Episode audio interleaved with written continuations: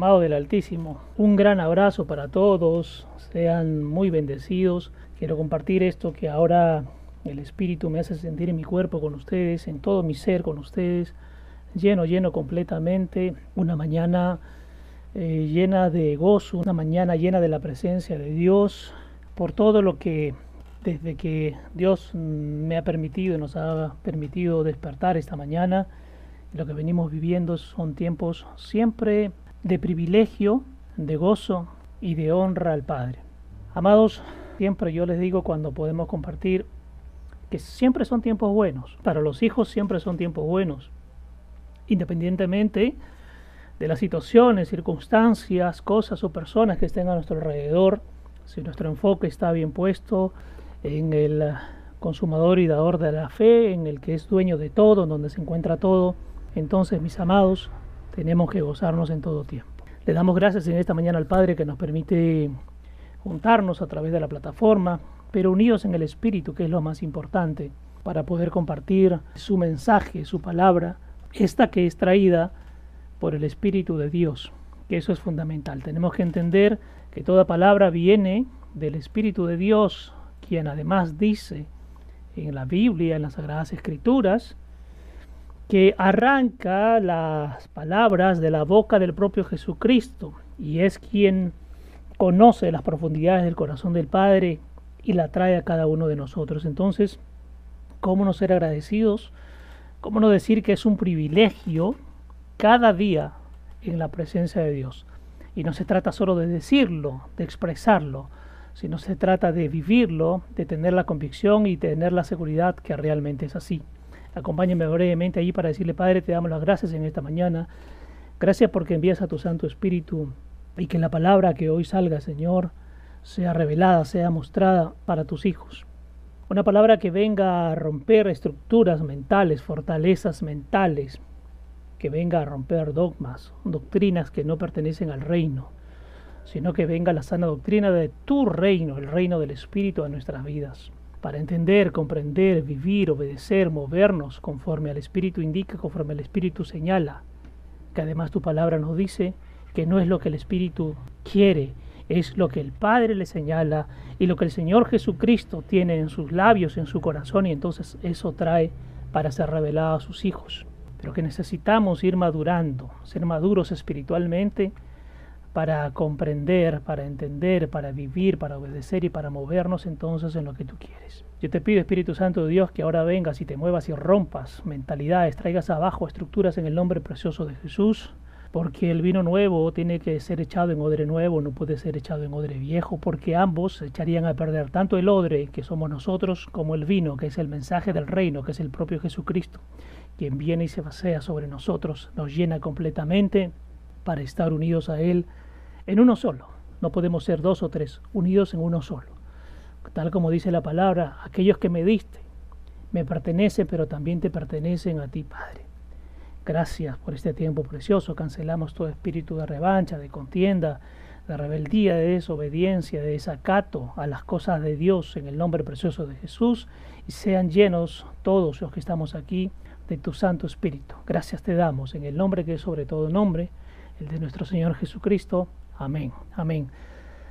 Amados, precioso, quiero por favor que me acompañen. Vamos a ir a este tiempo, el libro de Primera de Corintios, y nos vamos a centrar en el capítulo 2.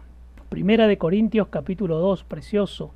Cuando Pablo habla, cuando Pablo enseña y dice, no lo que hay en su corazón, no lo que hay en su mente, no lo que lo aprendió en algún lugar, en una escuela, inclusive, como bien lo compartíamos hoy, este hombre conocedor de la Torá, este hombre conocedor de las leyes judías, y que además tenía otros conocimientos que vamos a compartir hoy a través de lo que dice su palabra, lo que Pablo hizo es dejar todo eso a un costadito, muy lejos, y entonces comenzar a empaparse y a vivir de lo que el propio Señor Jesucristo, quien entraba en un diálogo íntimo con Pablo para revelarle lo que ahora tú y yo tenemos que aprender y conocer para dejar atrás todo aquello que no nos ha servido y que por muchos años hemos estado siguiendo, mis amados, siguen resultados llenos de desesperanza, de desesperación, de ansiedad, de estrés, de depresión, de amargura, de enojo, de ira sin sentido, para encontrar este mensaje precioso que es el alimento que necesitamos, que es el agua que necesitamos beber, que es esa ropa y abrigo que cubre todas nuestras necesidades espirituales. Primera de Corintios, capítulo 2, acompáñenme al verso número 1, que es precioso. Dice, mis hermanos y hermanas, amigos, dice Pablo. A mí me agrada mucho como la manera en que Pablo se refiere a ustedes y a mí. Hermanos, hermanas y amigos, recordarán que cuando vine por primera vez a ustedes a proclamarles, a contarles los secretos de Dios, me negué a venir como un experto. No traté de impresionarlos con mi discurso elocuente, refinado, con filosofía y mi elevada sabiduría, porque renuncié a discusiones filosóficas o teológicas sobre cosas intrascendentes.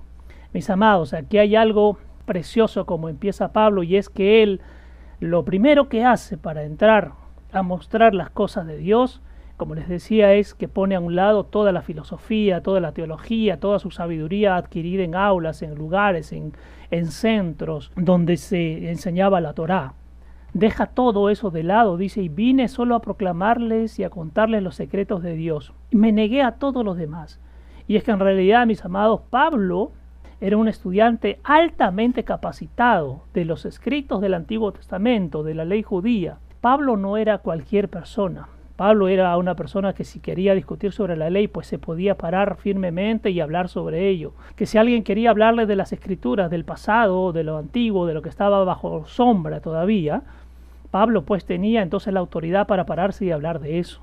Dice que este hombre en realidad tenía altos conocimientos, no era cualquiera, sabía muchísimo, conocimientos de la Torá, había, mis amados, miren lo que yo estaba investigando. Y Pablo había estudiado y había comprendido la lógica. Y era era claro esto porque se había movido en varios pueblos donde la filosofía, donde la, la lógica era parte del desarrollo, entre comillas, de los seres humanos. Mientras más conocías y sabías, y entonces era lo importante, habiendo dejado de un lado realmente lo que era fundamental, que era conocer de Dios. Y era también, dice, sabio en retórica, esta capacidad de poder persuadir en los demás. Y evidentemente también estaba familiarizado con el derecho romano, porque Pablo, mis amados, tenía, si lo usamos en un término ahora actualizado, tenía muchas nacionalidades, ¿no? Familiarizado también con el derecho romano. Sin embargo, qué interesante, esto me agrada, por eso el verso 1 es muy, muy fuerte. Dice, sin embargo, al predicar el Evangelio se centró en el mensaje mismo y en el poder de Dios y no en las técnicas retóricas de persuasión. Aquí hay algo fundamental para ustedes y para mí, mis amados. Como arranca Pablo, es tenemos que dejar a un lado muchas cosas, muchos esquemas, mucha mentalidad, mucha religiosidad, mucha comida podrida que ya para estos tiempos, mis amados, es obsoleto, está lleno de gusanos y si eso nos alimentamos es probable que nos cause mucho daño. Y si además si ese alimento podrido y que ya no es para estos tiempos, lo compartimos con gente, lo mismo que nos sucede a nosotros puede terminar ocurriéndole a los demás. Precioso como arranca. Y cada uno de nosotros, para conocer de las cosas de Dios y para conocer del mensaje del reino, del reino del Espíritu, mis amados, tenemos que comenzar a dejar a un lado esa comida que ya no sirve, esa comida que es obsoleta, esa comida que en vez de ayudarte termina por perjudicarte, termina por alejarte. Y es que a veces, miren lo precioso que dice Pablo, he tenido que dejar estas discusiones intrascendentes. Basta entonces, mis amados, andar hablando de cosas que no edifican, de cosas que no restauran, de cosas que no levantan, de cosas que no redimen, y sobre todo esos mensajes que ya no te hablan del Cristo. Hoy hay mensajes que te andan hablando de muchísimas cosas, te hablan de espíritus y te hablan de dogmas y de doctrinas, pero el tema de Jesucristo, donde todo se centró y a quien le fue entregado toda jurisdicción, es decir, todo poder y dominio, si ya no hay un mensaje que hable de las cosas de Jesucristo y que el Padre le entregó todo a Él y de la presencia del Espíritu, entonces mi amado y mi amada, despierta en tu mentalidad, despierta en tu corazón. Tienes que aprender a reconocer que eso ya está fuera, que eso es off, que eso es del pasado y que eso es del antiguo, es decir, que jamás pasó por la cruz, por la filtración de la cruz, donde tenemos que llegar tú y yo para dejar solo nuestro, nuestro aspecto físico y cuando bajamos de la cruz bajamos en espíritu para que entonces venga la revelación y la muestra del Evangelio del Reino, que es lo fundamental. Qué precioso verso número 2. Porque mientras estaba con ustedes, dice Pablo, estaba decidido a consumirme con un tema. Qué precioso, me gusta este término consumirme. Tú y yo estamos llamados a consumirnos en un solo punto y en un solo tema, mis amados. No hay dos, no hay tres, hay uno solo. Dice, lo mantuve deliberadamente simple y llano. Pablo lo único que hacía era hablar de una sola cosa, de una sola persona y de lo que esa persona ha hecho, sigue haciendo, mis amados, y hará. Esto es precioso. Entonces dice, lo mantuve deliberadamente simple y llano. Y aquí señala, solamente hablé de Jesús y quién es Él. Luego Jesús y lo que hizo. Luego Jesús, el Mesías crucificado, y acerca de su resurrección. Mis amados, estaba decidido Pablo a olvidar todos los demás temas, todo lo demás que él conocía, todo lo dejó de lado y se mantuvo enfocado, y aquí aparece el término nuevamente que venimos compartiendo, enfocado, es decir, direccionado, atento a un solo lugar. No podemos estar mirando a diferentes lugares, no podemos entretenernos tratando, les compartía, me parece, el día jueves eh, al, al grupo de los que quieren aprender qué significa realmente la alabanza y la oración, que va más allá del término de la música, es mucho más profundo. Y les decía, el enfoque es fundamental. Hay gente que está tan desenfocada que busca de aquí, de allá, de allá, de otro lado, otra fuente, busca por internet, busca por YouTube, busca, se conecta con diferentes pastores, profetas. Amados, cada uno es libre de decidir, pero recuerden que las mezclas a Dios no le agradan y hay que centrarnos para buscar realmente el mensaje que lo trae el Espíritu Santo de Dios y eso es lo fundamental. Entonces aquí Pablo está diciendo algo importante. Él ha decidido olvidar todo lo demás para mantenerse enfocado en un solo tema y ese tema es Jesucristo y la cruz. Qué importante, Jesucristo y la cruz. Porque Él quería que el poder del Espíritu, el Espíritu de Dios, actuara a través de su mensaje singular, un mensaje único. Un mensaje singular es un mensaje único. Y ese mensaje único es traído por el Espíritu. Repito, quien muchos de nosotros hemos olvidado que el Espíritu es ahora quien Jesucristo dejó para que tú y yo seamos enseñados, para que tú y yo seamos ministrados, para que traiga la revelación, pero también para que rompa estructuras mentales sin las cuales, mis amados, si eso no existe, entonces vamos a estar dando vueltas por todos lados. Y como hoy compartían, no me agrada el mensaje que trae tal pastor, a mí me gusta el otro porque es más graciosito y entonces a él lo voy a buscar cuidado porque no se trata de la persona, mis amados, se trata del mensaje que el Espíritu trae pero tiene que ser un mensaje que te lleve a avanzar, a crecer, a comprender, a entender y a que comiences a ver resultados.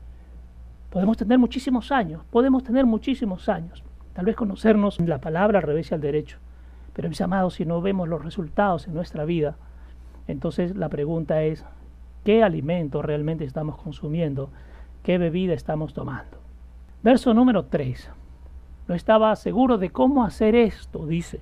Me paré ante ustedes sintiéndome inadecuado, muerto de temor, pero lleno de reverencia por Dios y temblando bajo el sentido de la importancia de mis palabras. Qué precioso esto, amados. No simplemente estaba lleno de pavor o de temor desde lo humano, desde lo natural, sino que su temor era de reverencia porque él llevaba el mensaje de la verdad que había sido dado por Jesucristo y entonces su temor y ese nervio que sentía era para dar el mensaje de manera apropiada. Es decir, Pablo, como yo lo había dicho en el verso 1 y 2, no quería que ese mensaje se mezclara con sus emociones, con sus sentimientos, con su forma de ver las cosas, sino que él temblaba y se llenaba de pavor, pero de reverencia a Dios, correcto, por mostrar el mensaje apropiado conforme el propio Señor se lo había encargado.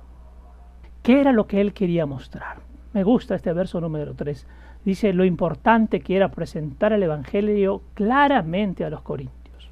Esto era lo que le preocupaba a Pablo, no de temor por qué vayan a decir los demás, no porque temor de repente no les caigo bien, no porque de repente no les agrada la manera en que digo eso, Pablo no le importaba. Pablo estaba preocupado de que el mensaje que había sido dado por Jesucristo sea entregado a los demás de manera apropiada. Recuerden lo que habíamos visto y hemos compartido muchas veces en la lectura de Gálatas, ¿no? ¿A quién realmente, de quién estoy preocupado por agradarle? ¿A quién realmente yo quiero servir? Eh, ¿A quién realmente yo, en quién realmente quiero estar yo enfocado? Entonces, esto era lo fundamental para Pablo. Porque si lo leemos de manera eh, muy natural, de manera muy, eh, muy literal, podemos entender, oye, entonces estaba lleno de miedo, estaba lleno de temores, entonces me parece eh, que yo también sienta lo mismo. No, no, no se refería al temor por los demás y la situación. Era un temor santo por la reverencia de llevar el mensaje de forma apropiada y mis amados, esto tiene que calar en nuestro corazón. Nuestra preocupación fundamental es de llevar el verdadero evangelio del reino. Es probable que agrademos o que no agrademos, es probable que nos amen o que nos odien, es probable que nos aprecien o que nos desprecien, pero eso para nosotros no tiene que ser una preocupación. Repito, nuestra preocupación fundamental es ¿y qué piensa Dios de mí? ¿Y qué concepto tiene el Señor Jesucristo de mí? ¿Y cómo es mi relación con el Espíritu Santo? Entonces esto se convierte en lo fundamental para ti y para mí. Verso número 4. Pero el mensaje llegó de todos modos. El Espíritu de Dios y el poder de Dios lo hicieron. El mensaje que prediqué y cómo lo prediqué no fue un intento de convencerlos con argumentos persuasivos, sino de demostrarles el poder omnipotente del Espíritu Santo de Dios, quien mueve sus mentes. Mis amados, qué precioso este verso 4. ¿Acaso Pablo quería convencer a los demás? Pablo lo único que tenía en mente era soltar el mensaje apropiado, el cual el propio Espíritu lo llevaba y lo guiaba, pero tenía claro esto. Él no trataba de convencer absolutamente a nadie, sino dice demostrarle el poder omnipotente del Espíritu Santo, quien es el que mueve las mentes. Que cuando recibimos el mensaje, mis amados, y si tú quieres pelearte o no con el mensaje, eso es un rollo personal si tú quieres considerar o no el mensaje, ese es un rollo personal, pero recuerda que cuando abres tu corazón, que es un tema que siempre eh, hablamos, discutimos, entonces permitiré que el Espíritu Santo se mueva. ¿Se mueva para qué? Para que mi mente sea renovada, para que mi mente sea reestructurada, para que se caigan y se cancelen todo tipo de pensamientos, ideas, constructos correctos que hay en mí, para que el Espíritu traiga lo que viene del reino de Dios, que eso es lo fundamental nuestra preocupación no es persuadir, no estamos detrás de todos correteándoles, mis amados. Yo les pregunto, ¿acaso yo le llamo a alguien para decir, por favor, tú tienes que estar aquí en mi plataforma, en mi grupo, no mires a los demás? Entonces, esto no es nuestra preocupación. Los líderes no estamos para contener a nadie. Los líderes no estamos para andar llamando y, cuidado si pasa para aquí, para allá. No, no, no, no. Los líderes estamos primero para ser fundamentados nosotros por el Espíritu Santo de Dios, que quebrante todo lo que hay en nosotros, que es inservible a los propósitos del Rey y de su reino, y ser llenos de lo que el Espíritu quiere traer y a partir de allí nosotros soltamos el mensaje, damos el mensaje y cada uno lo recibe conforme a lo que hay en su corazón y ahora el rollo es entre ustedes y el mensaje y el mensaje es Jesucristo. Verso número 5. Porque Dios quiso que tu fe no se basara en la sabiduría del hombre. Qué precioso. Dejó en claro que su vida de fe es una respuesta al poder de Dios. Es decir, mis amados, mi fe se va a acrecentar en tanto yo responda a lo que Dios quiere para mi vida. Repito, nuestra fe no se basa en la sabiduría del hombre. Mi fe no depende de un pastor, mi fe no depende de un profeta, mi fe no depende de un apóstol, mi fe no depende de un maestro, de un pastor. Mi fe depende de la respuesta de mi corazón al poder de Dios, de la manifestación de Dios, a lo que el Espíritu quiere hacer en mí. Eso hará acrecentar mi fe. No depende de nadie, no depende de lugares, no depende de personas, mis amados. Continúo leyendo este verso 5, me gusta esta versión. Dice, entonces no se trata de un juego mental o emocional, de fantasía por mí o por cualquier otra persona, sino confiando en su omnipotente poder. Qué precioso esto. No se trata de un juego mental o emocional, no se trata de que yo como pastor quiera llenar el corazón de ustedes porque yo no lo voy a llenar. Quien tiene que llenar su corazón es el Padre a través del Espíritu Santo de Dios. Por eso dice aquí, no se trata de que ustedes tengan una fantasía por mí, es decir, como yo les enseño, quiero que me exalten, quiero que me alaben, quiero... No, no, no, un momentito. Ni por cualquier otra persona, dice Pablo, sino confiando en el poder omnipotente de Dios. Por eso muchas veces, cuando alguien nos ha llamado, y, después de 30, 40, 50 minutos de contarnos entre sollozos lo que pasa y andar echándole la culpa a muchas personas, su familia o los demás, ¿Cuál es la respuesta sabia que hemos recibido muchas veces? Mujer o varón, métete en intimidad con el Padre y déjale a Él que te responda, porque Él tiene la respuesta correcta para lo que es conveniente a ti. No esperes una respuesta nuestra, porque tal vez nuestra respuesta puede salir desde la emoción, y si yo viví una situación como esa y no he sido madurado en lo espiritual, cuidado porque puedo terminar desviándote o desviándome yo también de lo que Dios quiere para mí y de lo que Dios quiere para ti.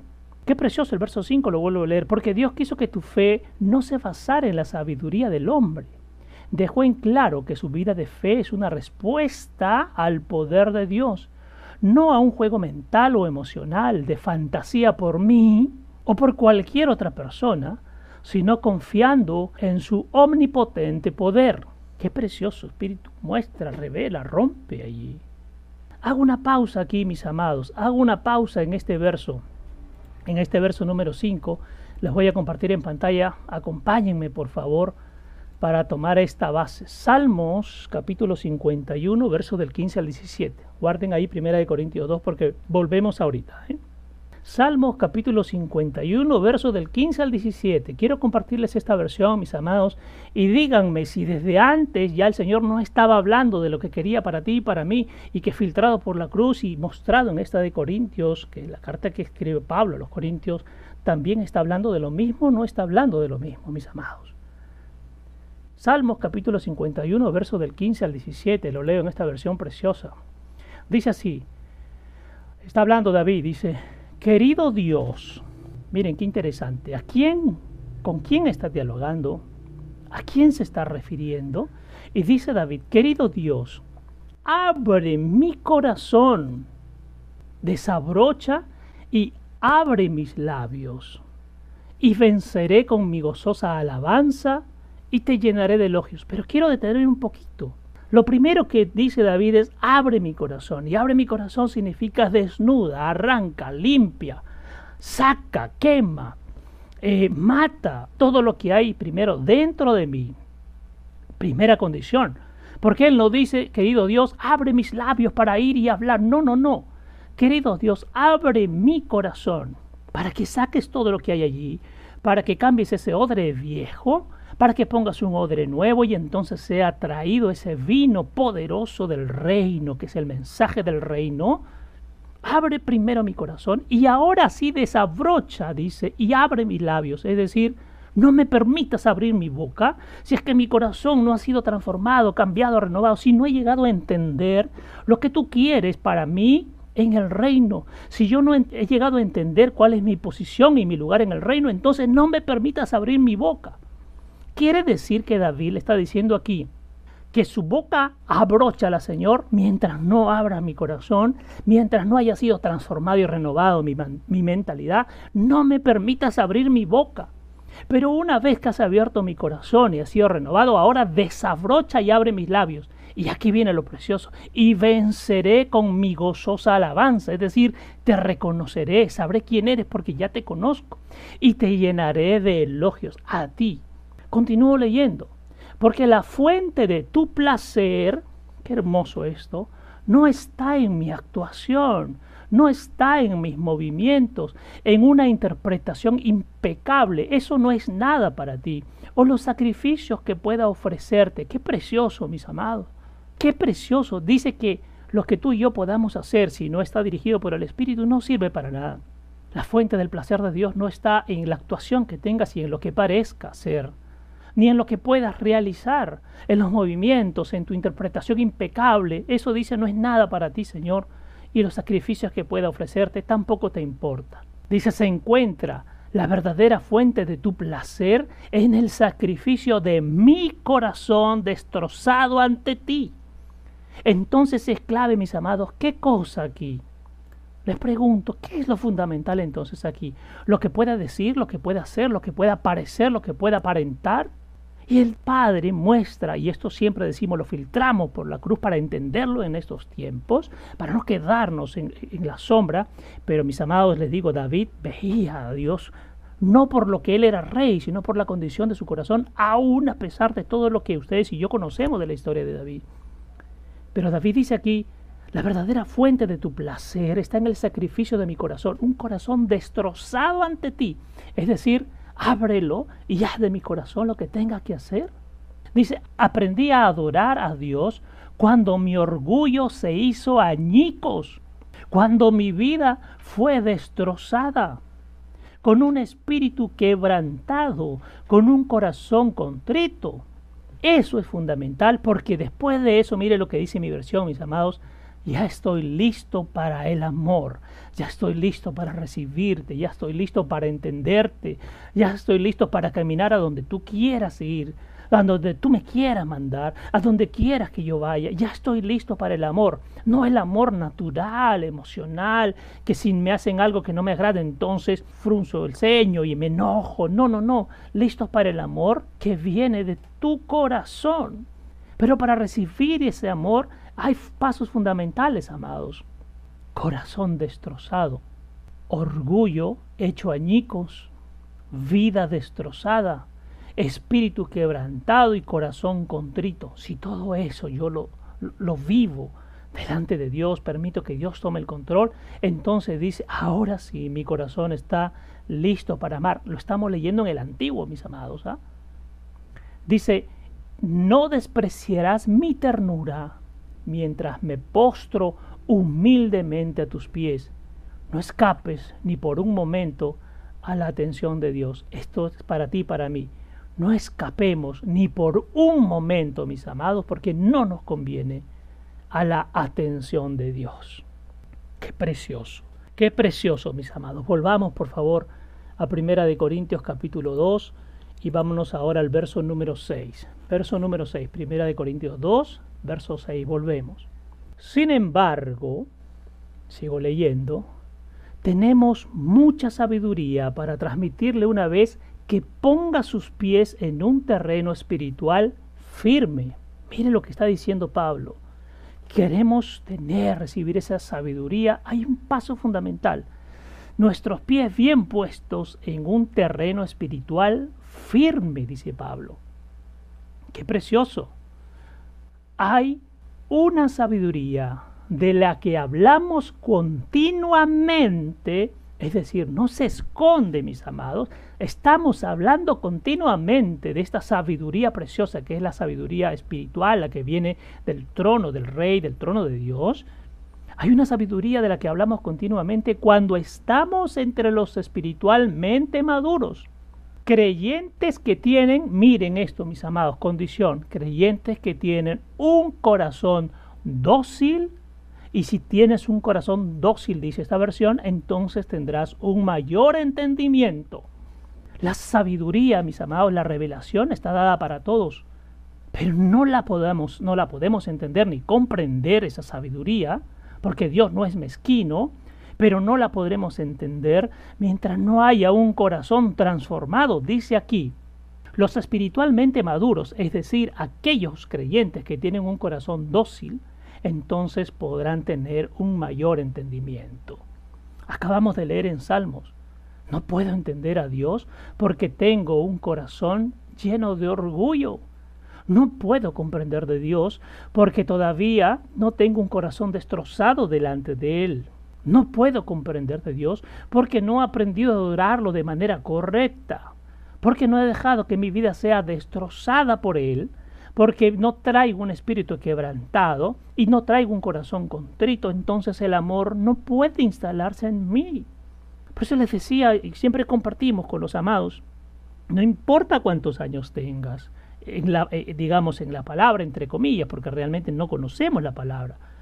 Miren lo que compartían hoy temprano, gente que lleva dos meses y ha crecido de una manera tremenda. Pero ¿cuál ha sido? ¿Será porque ellos conocen más, son más entendidos que nosotros?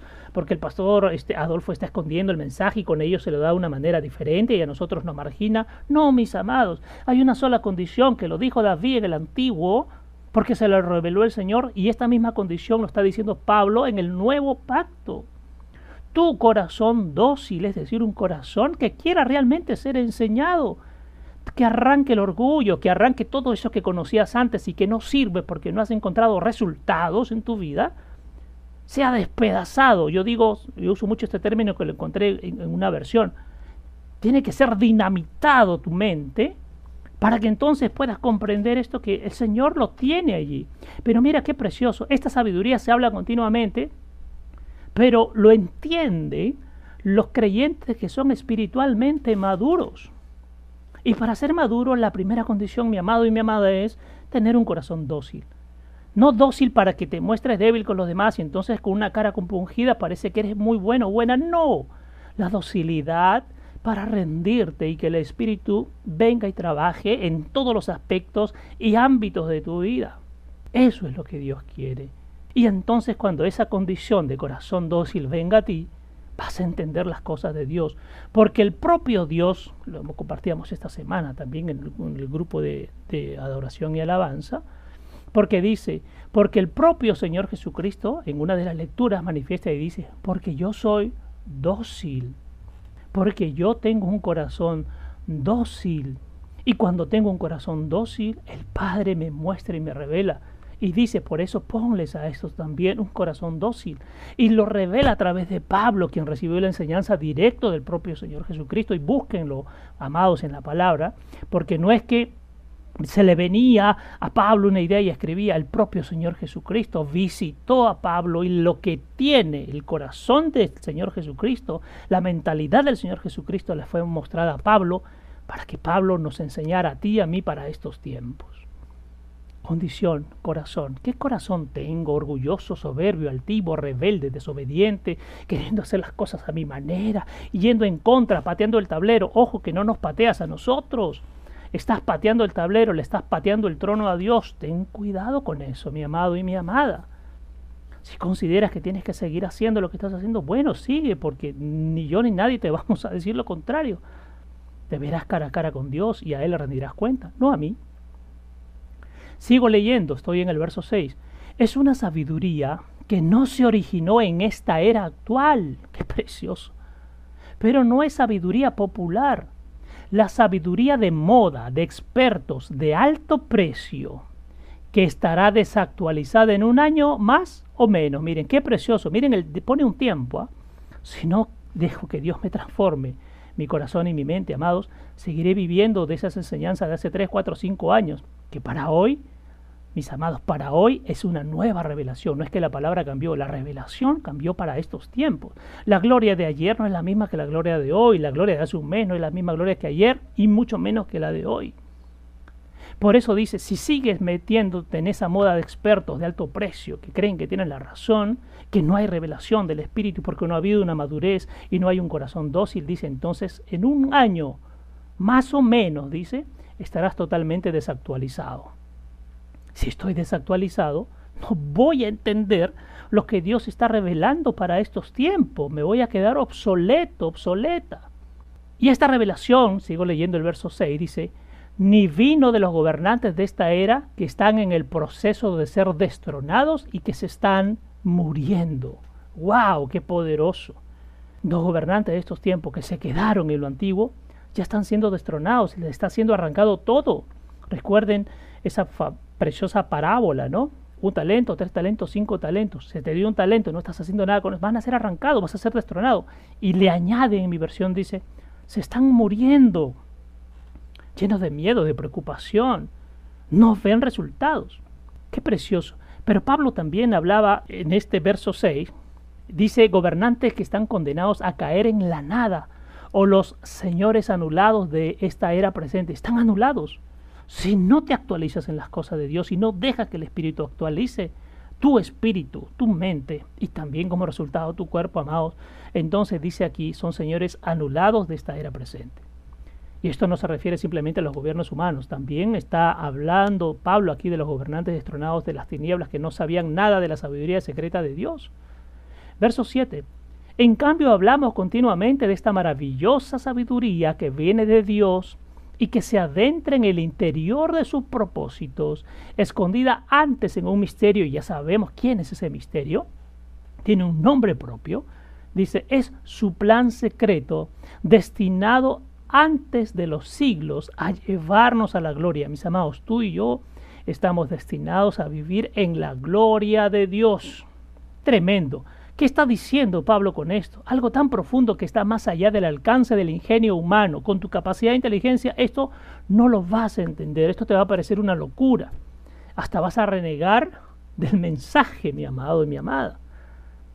Está lejos del ingenio humano e inalcanzable por el razonamiento humano. El razonamiento humano no puede entender esto. Si tú quieres entender a Dios desde la razón, no lo vas a entender. La sabiduría viene de arriba y se da a aquellos que aman a Dios y viven con temor de Él. Hablamos del temor santo, del respeto a Dios. Verso 8. No lo encuentras, está hablando de este mensaje, no lo encuentras tirado en la superficie. No es el mensaje más reciente, sino el mensaje más antiguo. La manera en que Dios determinó como la manera de sacar lo mejor de nosotros, el mensaje que busca mi amado y mi amada, sacar lo mejor de ti. Dice, mucho antes de que llegáramos a la escena, el mensaje ya estaba, antes que tú y yo naciéramos, ya estaba el mensaje. Ninguno de los gobernantes y expertos de nuestros días, de este orden mundial actual, lo entiende, ni lo entendió, ni lo entenderá. No tienen idea de qué es este plan eterno porque si lo hubieran hecho, nunca habrían crucificado al Señor de gloria resplandeciente. El Señor de la gloria resplandeciente no hubiera sido crucificado, mis amados, si hubieran entendido el mensaje. Pero había un propósito allí de Dios y se tenía que cumplir esto. Pablo también está hablando aquí de los principados y potestades de las tinieblas que no lo entendieron, porque mis amados, si ellos hubieran entendido, ¿ustedes creen que hubieran llevado a Jesús a la cruz? Ellos mismos como diríamos en este argot criollo, cavaron su propia tumba. Quienes no tenían ni idea de la eficacia de la crucifixión de Cristo para realinear el universo e iniciar un nuevo reino bajo nuestro Señor Jesucristo. ¡Qué preciosos! Mis amados, mira lo que te voy a soltar al final. Agradecele a las tinieblas que llevaron a Cristo a la cruz para que tú y yo ahora disfrutemos de la gloria de Dios. Qué locura lo que te acabo de decir, ¿no? ¿Qué pasa? Este pastor está loco. Al final vamos a terminar agradeciendo a los principados y potestades de las tinieblas que llevaron a Cristo a la cruz para realinear el universo e iniciar un nuevo reino bajo su dominio, bajo su jurisdicción. Si lo crees allí en tu corazón, di amén. Amén. Verso 9. Por eso las escrituras dicen, Nadie ha visto cosas nunca antes descubiertas o de las que se ha oído hablar antes, cosas más allá de nuestra capacidad de imaginar. Con imaginación, ni nuestra imaginación, amados, alcanza el nivel más mínimo e inferior de Dios. Estas son las muchas cosas que Dios tiene reservada y lo ha dispuesto aquí, escúchalo, tómalo, agárralo. ¿Para quién ha dispuesto esto, mis amados? Qué tremendo. Estas son las muchas cosas que Dios tiene reservada y lo ha dispuesto para todos los que le aman. Corazón nuevamente, ¿no es cierto? Para quienes lo tienen en afectuosa reverencia, quienes lo obedecen y quienes reconocen con gratitud los beneficios que Él ha otorgado. Y lo has visto y escuchado, porque Dios por su Espíritu lo ha sacado todo a la luz ante ti. Mis amados, Dios no se reserva nada. Dios ya lo sacó, pero no lo puedo ver, pero no lo puedo entender, no lo puedo comprender, no puedo moverme y no puedo vivir en esto mientras mi corazón no se ha transformado. Verso 10. Pero ahora Dios nos revela estas realidades profundas del Espíritu quien, no contento con revolotear sobre la superficie, se sumerge en las profundidades de Dios y saca a relucir lo que Dios planeó desde el principio. Miren qué precioso.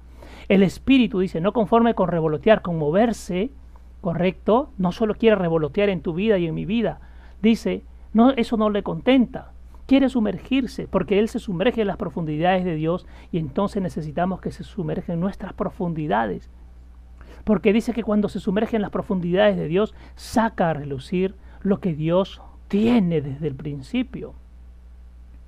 Sí, dice, nos ha revelado su corazón más íntimo y los misterios más profundos a través de su Santo Espíritu que constantemente explora todas las cosas. ¿Quién explora todo lo que hay en ti? Solo el Espíritu Santo porque Él entra en lo profundo del corazón de Dios, en lo más íntimo de Dios, y necesitamos que eso que Él trae de lo más íntimo de Dios también entre en nosotros, viva en nosotros, pero necesita, así como lo hace con Dios, entrar en lo más íntimo y secreto de ti para sacarlo, para botar lo que no sirva y entonces ponga en ti y en mí lo más íntimo de los secretos de Dios, para que nos revele lo más íntimo de lo que hay en el reino. Dios nos ha proporcionado para ti para, y para mí, mis, amados y amadas, una revelación por medio del Espíritu. La revelación solo viene por medio del Espíritu Santo. No hay quien más la traiga. Hablamos o sabemos lo que Dios nos ha revelado por el Espíritu. Esto que estamos compartiendo esta mañana, ¿acaso creen que a mí se me ocurre? ¿Creen que esto nace de mi corazón natural? Dice, hablamos o sabemos solo lo que Dios ha revelado o nos ha revelado por el Espíritu.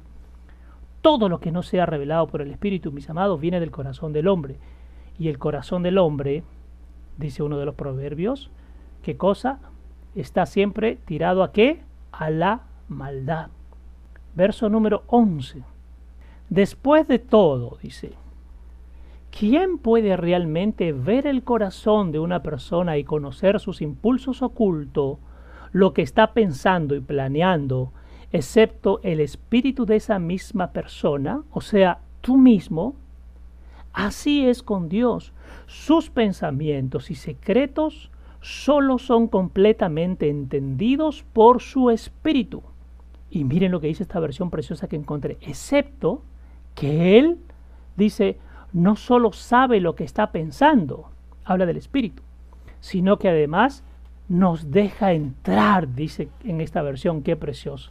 O sea, el Espíritu conoce lo que pasa en el pensamiento de Dios, sus secretos de Dios, ¿correcto? Él lo sabe, pero aquí viene algo precioso. También nos deja entrar en esos secretos de Dios, mi amado. ¿Acaso no hay que darle la gloria a Dios por esto? Nos permite entrar, nos deja entrar pero ya sabemos cuál es esa condición que Dios requiere de ti y de mí. Y vamos a compartir, mi amado, quiero volver nuevamente, lo voy a poner aquí en pantalla, acompáñenme para ver si esto también desde lo antiguo ya lo estaba mostrando. Vamos al libro de Proverbios capítulo 4, verso del 20 al 24. Proverbios capítulo 4, verso del 20 al 24. Lo leo. Hijo mío, dice, presta atención a mis palabras y ten ganas de aprender. Si yo no quiero prestar atención, si no tengo ganas de aprender, voy a salir arrancado de aquí o de las enseñanzas del reino, voy a salir arrancado, porque esto me está retorciendo mi mente, esto me está retorciendo mi corazón, porque quiero seguir con la misma fórmula, con la misma estrategia, con lo que yo aprendí, ya no quiero saber nada nuevo, porque no estoy dispuesto a entregarle mi corazón al Espíritu para que lo transforme. Hijo mío, presta atención a mis palabras y ten ganas de aprender. Abre tus oídos a mis dichos. Llena tus pensamientos con mis palabras hasta que penetren profundamente en tu espíritu. Qué precioso. Mira lo que dice aquí. No solo préstame atención, ¿ah? sino tiene que ver en tu corazón el deseo de aprender si hay ese deseo, entonces terminarás realmente abriendo tus oídos a lo que yo te traigo, dice el Señor. Y entonces, y solo entonces, llenarás tus pensamientos con mis palabras. Dejaré de pensar como yo creo, como yo considero, para comenzar a pensar como realmente Dios quiere. Y dice entonces, tus pensamientos serán llenados con mi palabra hasta que penetren profundamente en tu espíritu. La palabra no solo puede quedar en el alma, mis amados, tiene que penetrar en el espíritu para que ese espíritu se avive y entonces el espíritu ahora le enseña a tu alma a pensar como Dios. Pero el alma no puede enseñarle al espíritu porque es la comunicación entre el espíritu de Dios y tu espíritu. Y dice aquí, no los dejes escapar, manténlos en el centro de tu corazón. Tremendo. Entonces, al desenvolver mis palabras, mira lo que viene como resultado, mi amado y mi amada. Al desenvolver mis palabras, es decir, al dejar que estas palabras comiencen a vivir en ti, a surtir efecto en ti, éstas impartirán vida verdadera y salud radiante en lo más profundo de tu ser. ¿Cómo no gozarnos, mis amados, con lo que el Espíritu nos trae? Así que, dice aquí, sobre todo guarda los afectos de tu corazón, porque afectan todo lo que eres. Ay, ay, ay, qué tremendo esto, mis amados. Guarda los afectos de tu corazón. Cuidado con andar mirando quien da el mensaje y termines hasta repudiando. Dice, guarda los afectos de tu corazón porque estos afectan todo lo que eres. Presta atención al bienestar de tu ser más íntimo, porque de allí, porque de allí mana la fuente de la vida. Evita el discurso deshonesto. Evita el chisme la mentira y las palabras pretenciosas. Libérate de usar palabras perversas, pase lo que pase. Quiere decir que si en mi corazón hay todo esto, no es un corazón dócil que no se va a dejar trabajar por el Espíritu de Dios. Verso 12. Volvemos nuevamente, mis amados. Estamos en Primera de Corintios, capítulo 2. Volvamos por favor al verso número 12. Porque no recibimos el espíritu de este sistema mundial, sino el espíritu de Dios, quien ofrece un informe completo sobre los dones de vida y salvación que nos está dando. ¿Quién te va a dar todo esto? El Espíritu, mi amado, el Espíritu de Dios, para que lleguemos a comprender y experimentar todo lo que la gracia nos ha prodigado gratuitamente. Es decir, aquí no se trata que yo he sido salvo y a mí me han dado los dones porque, wow, seguro que es por mis habilidades, es por mis cualidades. No, no, no, no, no. Acá lo dice de manera clara. Primero dice, tienes que llegar a comprender y experimentar todo lo que la gracia, el favor de Dios nos ha prodigado gratuitamente, es decir, porque a Él le ha placido que sea así. Verso 13 y articulamos estas realidades con las palabras que nos imparte el Espíritu, con mayúscula, el Espíritu de Dios, y no con las palabras enseñadas por la sabiduría humana. Qué tremendo. Tu vida, mi amado, mi vida, depende de lo que el Espíritu ha traído. ¿Correcto? Lo que nos muestra, lo que nos enseña, lo que nos dice, a dónde nos lleva, qué nos comunica, qué quiere con nosotros. Eso, eso, mi amado y mi amada, eso es lo que te va a llevar a entender y a moverte y a disfrutar, a gozar de la presencia de Dios. Hace algún tiempo compartíamos, hay que entrar en el reposo. Mucha gente considera que el reposo es cuando, cuando ya morimos de lo natural. No, mis amados, el reposo es ahora. Cuando entro en reposo, cuando mi corazón dócil deja que Dios maneje los hilos de mi vida que Él me diga hacia dónde me muevo.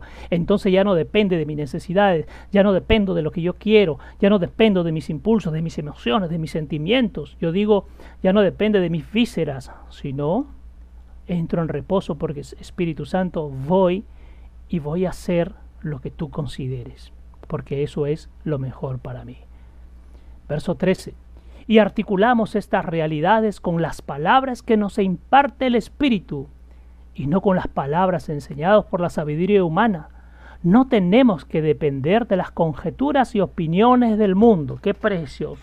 ¿Ustedes creen que yo estoy preocupado por cómo me van a catalogar ustedes por el mensaje que el Espíritu me ha pedido que les entregue? ¿Ustedes creen que voy a estar preocupado porque si no les gusta el mensaje se retiran? ¿Creen que voy a estar preocupado por eso, mis amados? De ninguna manera. No aprendimos esto leyendo libros o yendo a la escuela.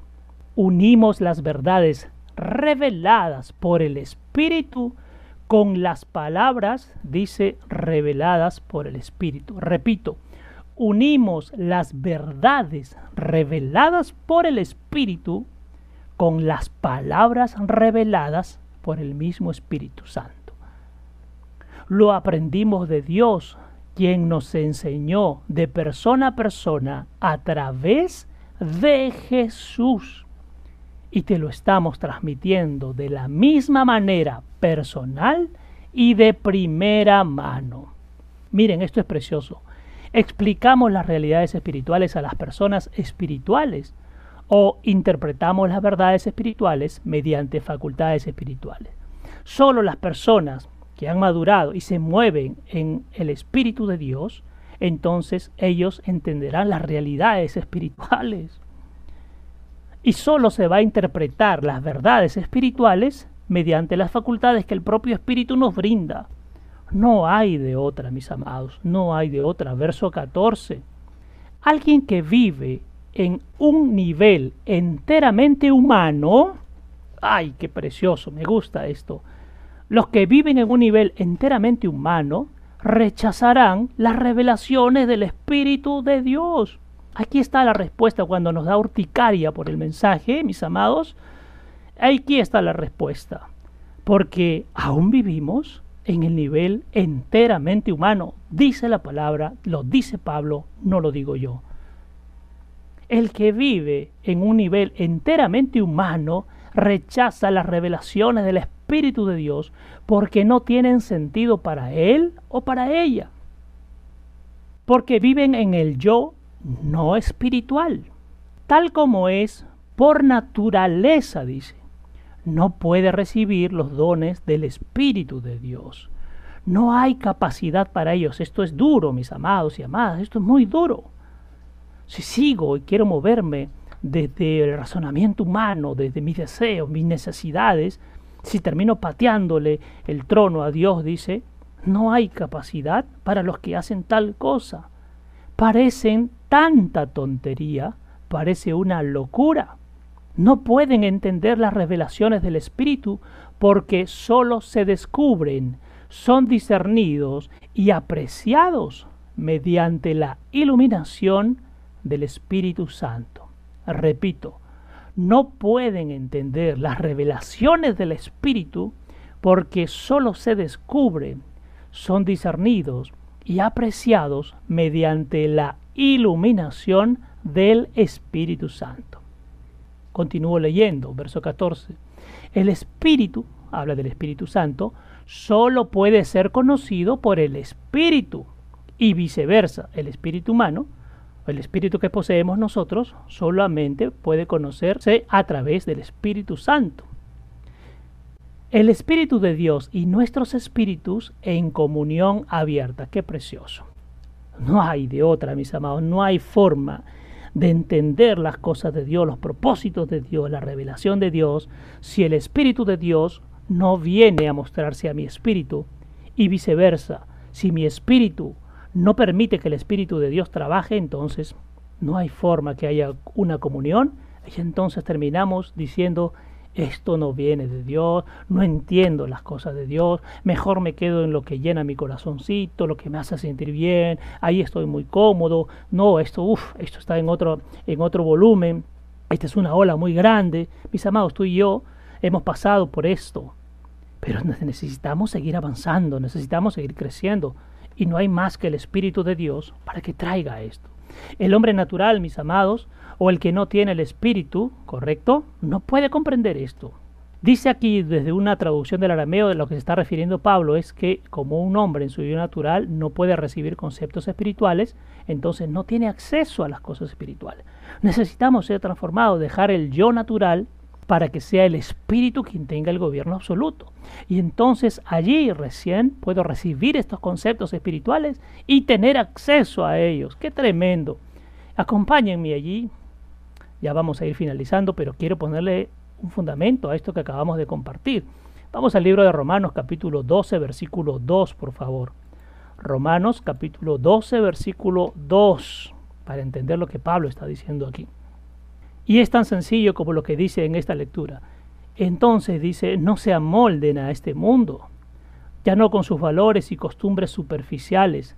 Deja de imitar los ideales y opiniones de la cultura que te rodea, lo viejo, lo obsoleto, lo absurdo, sino sean transformados y cambiados progresivamente a medida que maduran espiritualmente por el Espíritu Santo. ¿Quién nos da la madurez, amados? ¿Mi edad?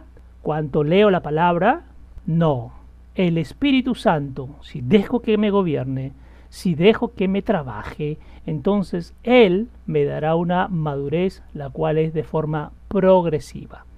¿Cómo se da esta madurez? Dice, mediante la reforma total, no parcial de mí, de mi ser, la reforma total, la renovación de su mente, la renovación de su forma de pensar.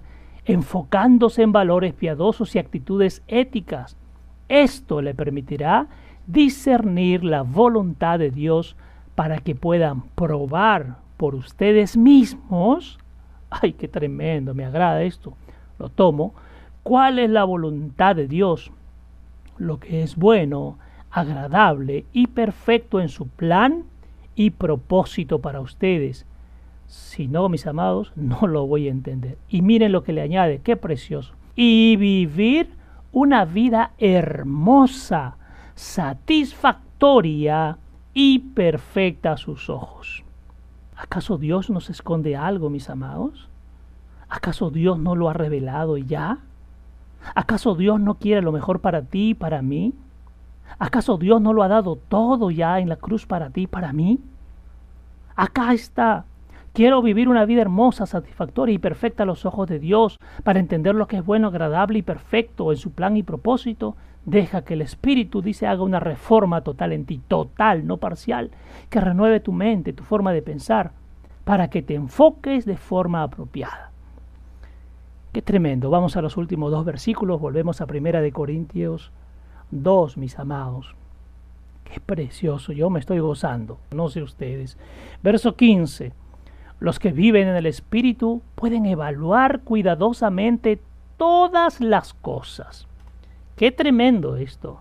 Los que viven en el Espíritu, está hablando del Espíritu de Dios, pueden evaluar cuidadosamente todas las cosas, juzgar todas las cosas, cuestionar, examinar y aplicar lo que el Espíritu Santo revela. Ay, ay, ay, qué tremendo esto, mis amados. Si realmente vivimos en el Espíritu, aquí está, lo está diciendo, ¿ah? para dejarnos de cucufaterías, ¿no? Cuidado, no podemos mirar, no podemos decir, no, no, no, aquí está. Pero ¿quiénes? Los que viven en el Espíritu pueden evaluar cuidadosamente todas las cosas y juzgar las cosas. Ojo, no juzgar como lo ve el humano, que es esa crítica que destruye. No, no. Juzgar viene de juicio, y luego del juicio, que tiene que ver con el orden, viene la justicia, que es la presencia del propio Jesucristo. Esto es. Cuando alguien está haciendo algo malo, podemos conversar, podemos hablar, podemos decir, mira, esto no está bien, pero vea en la intimidad con el Padre.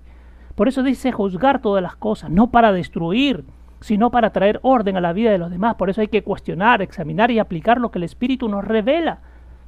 Hay gente con tanto temor de decirle a otros lo que realmente, lo que realmente está pasando, los resultados que están observando en su vida. No hay resultados. Pero tenemos que aplicar, cuestionar y examinar lo que el Espíritu nos revela. Dice, y no están sujetos estos que viven en el Espíritu, no están sujetos al escrutinio de nadie más que de Dios. Por eso les decía yo, y eso no es soberbia, creen que estoy preocupado por lo que piensen de mí, mis amados y amados, y lo digo con mucho amor y cariño. ¿Creen que estoy preocupado por eso? Creo que estoy preocupado por lo que los líderes opinen de mí. Estoy preocupado por lo que Dios piense de mí. Eso me preocupa, porque acá dice los que vivimos en el Espíritu, los demás pueden decir porque es su derecho, pero no estamos sujetos a ese escrutinio, solo al de Dios. Dice, y tenemos acceso a todo lo que el Espíritu de Dios está haciendo y no podemos ser juzgados por críticos no espirituales. O sea, pueden hablar, claro, no lo podemos, eh, no podemos ponerles pues una media en la boca para que se callen. El cierre famoso rey que hace, me, me, he recordado de hace tres o cuatro años. No podemos hacer eso. Pero ojo, yo sé a quién pertenezco. Y entonces lo que digan los demás, ¿creen que me quita el sueño? Por eso dice, no podemos ser juzgados por críticos no espirituales, porque no comprenden la naturaleza espiritual del creyente. Si no lo comprenden, ¿cómo van a criticar? Verso 16. Pero ¿Quién ha conocido íntimamente la mente del Señor Yahvé lo suficientemente bien como para convertirse en su consejero? ¿Hay alguien alrededor que conozca el Espíritu de Dios? ¿Hay alguien que sepa lo que está haciendo? Y miren la respuesta preciosa. Cristo tiene la respuesta y lo sabe.